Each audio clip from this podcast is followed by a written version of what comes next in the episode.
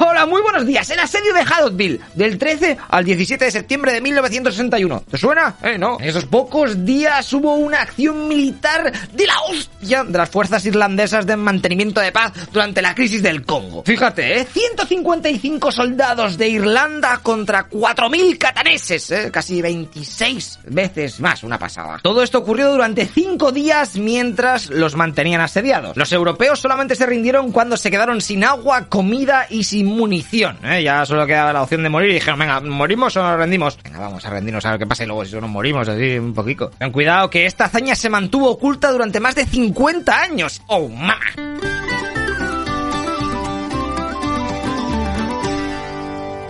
Y te apetece ver alguna serie de Netflix, HBO, Disney Plus, todas esas cosas. Te pones a buscar la serie y no sale, ¿no? O, o le das y dices, no, es que según la localización en la que estás, no puedes. ¿Pero qué dices? ¿Pero qué dices? Tranquilo, tranquilo, que no pasa nada, porque te conectas desde Surfshark eh, y dices, voy a conectarme de- como si estuviera en España. Entonces la aplicación dice, hostia, que está en España, has hecho un viaje extremo, ¿eh? Teleport. Y dice, bueno, entonces sí, la puedes ver la serie que Lo quieras. bueno es que con Surfshark VPN te puedes conectar desde el iPhone, el PC, Android, Play... Lo que necesites, eh. Y con tantos dispositivos como quieras, eh, que algunos te dicen, no, solo tres o cuatro, eh, ya te la Así boca". que si te mola ser un ninja, te dejo abajo la web en donde puedes meter el código lechero eh, y así te dan un descuento por ser una buena persona locopixera. O lo que es lo mismo, te meten por tu cara bonita un 83% de descuento y además tres meses gratis. Pruébalo porque no pierdes nada, ¿eh? Y si no te convence, pues tienes 30 días para que te vuelvan los pocos euros que te has tenido que gastar. Así que ya sabes, échale un vistazo, ¿eh? Te dejo abajo el link. ¿eh? en la descripción. Está todo fácil, venga, ahí en el, co- en el comentario ese fijado. Así que, venga. Una vez que nos aquí nos sponsorizan, hay que celebrarlo. Para entender todo mejor, nos vamos a la crisis del Congo, que comenzó en 1960, el mismo año que el país declaró su independencia tras casi un siglo de dominio de Bélgica.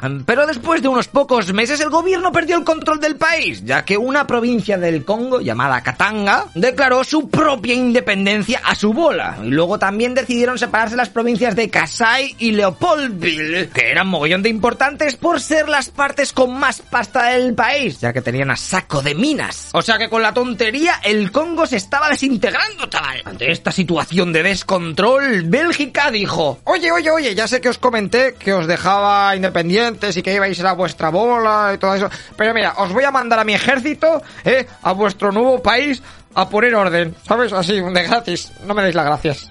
Eh, Es que sois más tontos que nada. Venga. El Congo, que no tenía capacidad para hacer frente ni a los separatistas ni al ejército belga que le estaban desplegando en su propio territorio, pues eh, la República del Congo pidió ayuda a las Naciones Unidas en julio de 1960. ¡Ey, ONU, tío! ¿Por qué no me enviáis algunas tropillas? Eh? Que me están aquí... Tengo el país en llamas. Y además tengo a, lo- a los belgicanos... A los bel- belgicanos, ¿cómo os llamáis? Belgas. Bel- belgicanos mola más.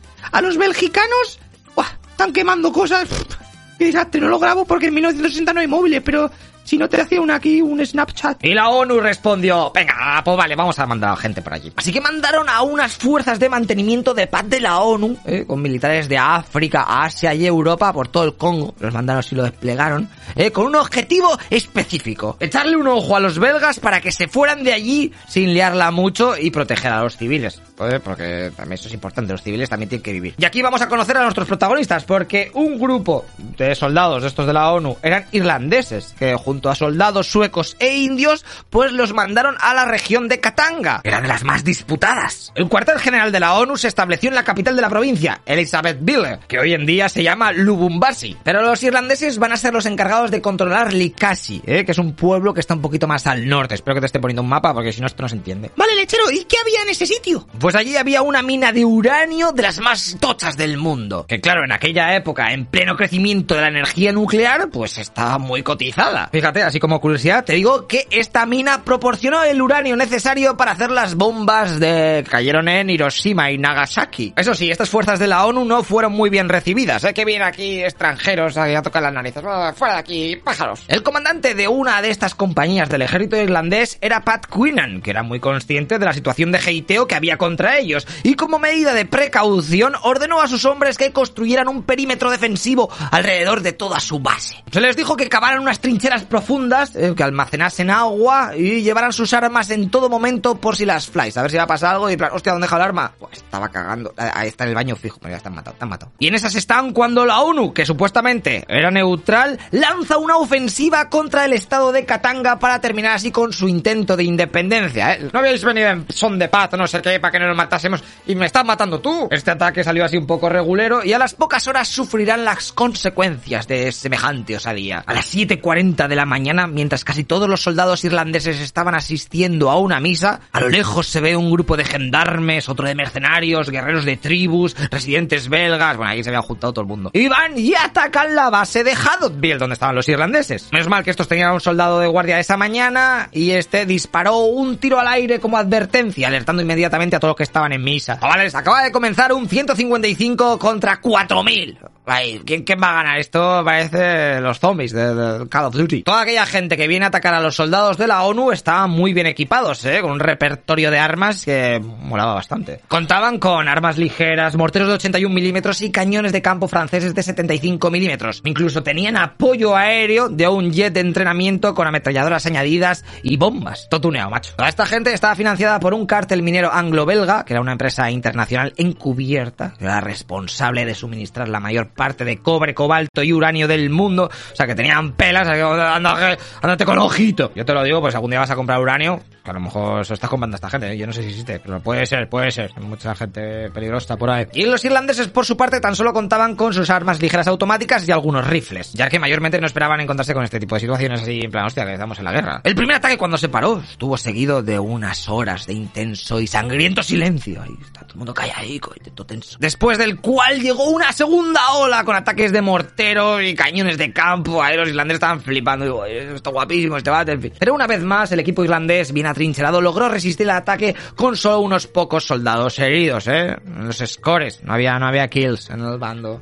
los, bueno, bajas, deaths, como se diga en inglés. Pero el comandante Quinlan, el de los irlandeses, se dio cuenta en ese primer día que su perímetro, pues, se habían flipado. Era demasiado grande, no tenía tantos hombres, o sea que estaba guay que lo te flipes, pero no hay gente para cubrirlo, pues hay que hay que, irse para atrás. Por lo que esa noche retrocedieron a una posición, eh, pues con nuevas trincheras eh, y más, eh, más, más, el círculo más pequeño, vamos a decirlo así. Esta nueva posición permitió a los irlandeses mantener mejor la defensa, porque estaban ahí arriba, estaba elevado, y además podían ver completamente todo el campo de batalla. A la mañana siguiente los atacantes dijeron, espera, irlandeses, que vais a flipar. Y solicitaron el apoyo aéreo, eh, a ver si los mataban a todos. Así que en esas llega el jet, uh, y comienza a bombardear las posiciones, destruyendo los vehículos de los irlandeses. Y después las unidades de tierra intentaron avanzar, porque dicen los irlandeses ya tienen que estar flipando y están en las últimas. Los soldados de la ONU consiguieron repeler el ataque y causaron a saco de bajas eh, a los de allí, a los congoleños. Es ahí cuando vieron que, hostias, ni con aviones ganamos, pues a lo mejor hay que pedir un cese al fuego, como se diga esta mierda. Los irlandeses dijeron, ok, eh, vamos a ganar un poquito de tiempo y así también nosotros nos recomponemos un poco. Y además que supuestamente hemos solicitado a la ONU eh, refuerzos. O sea que no, nos nosotros nos viene al pelo. Lo que pasa es que los irlandeses no sabían que los de Katanga eh, habían cortado el paso a las nuevas tropas de refresco que venían y no le estaban dejando pasar. O sea que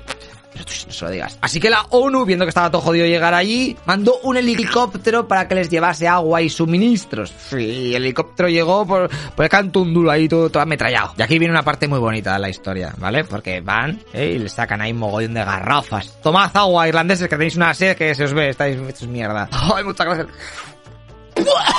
¿Pero esto qué mierda es? No sabes, ¿eh? que los muy tunantes habían metido el agua en garrafas donde antes se solía guardar gasolina. ¿eh? Y no sé si lo sabes, pero la gasolina y el agua no es muy buena que digamos, ¿sabes? Eh, o sea, con una gota de gasolina puedes dejar de hacer potable no sé cuántos miles litros de agua.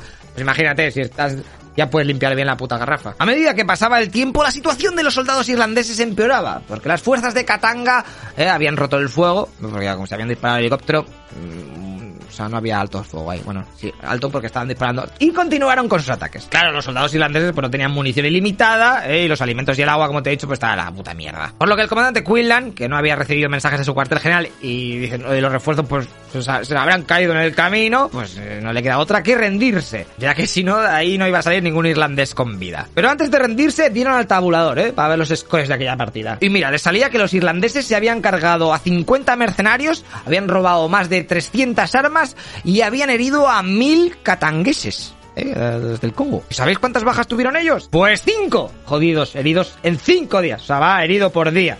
Los han cargado a 50. Eh, de los que atacaban.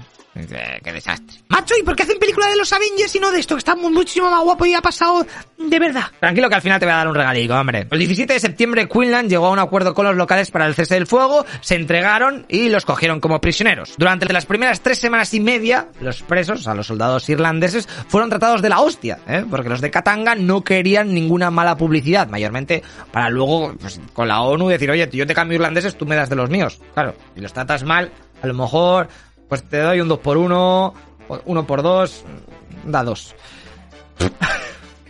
Ay, qué mal estoy hoy, macho. Pero con el paso de los días, el trato a los irlandeses cambió. Comenzaron a ser maltratados hasta que fueron finalmente intercambiados por los soldados de Katanga, eh, retenidos por las Naciones Unidas. Y ya después volvieron a su base principal, donde permanecieron hasta diciembre de 1961. Obviamente después fueron a Irlanda, ¿y cómo crees que les recibieron en su casa? Pues con rosas, en plan, ¡son unos héroes! No, no, no, La gente les miraba mal. En plan, anda, que vais allí eh, de misión de paz y luego matáis a, a la, a la pobre gente que está ahí que no tiene ni para comer. Y os pillan como rehenes, o sea, es que no habéis hecho ninguna cosa bien. Putos noobs de mierda. Nadie reconocía que la unidad en verdad se había quedado sin munición, sin comida, sin agua y que encima eran muchísimo menos gente que el, el enemigo. Todo eso fue ignorado y solo después de más de 40 años se le dio crédito a estos tíos por su valentía durante el asedio. ¿eh? Tanto que en Irlanda pusieron un monumento en nombre a toda esta gente. En especial a Quinlan, que era el jefazo, eh, que los mantuvo unidos, vivos y resistiendo. Así que ahora que sabéis la historia, ¡uh! toca ver la peli. Sabes, porque sí, sí que había pelis, se engañaron.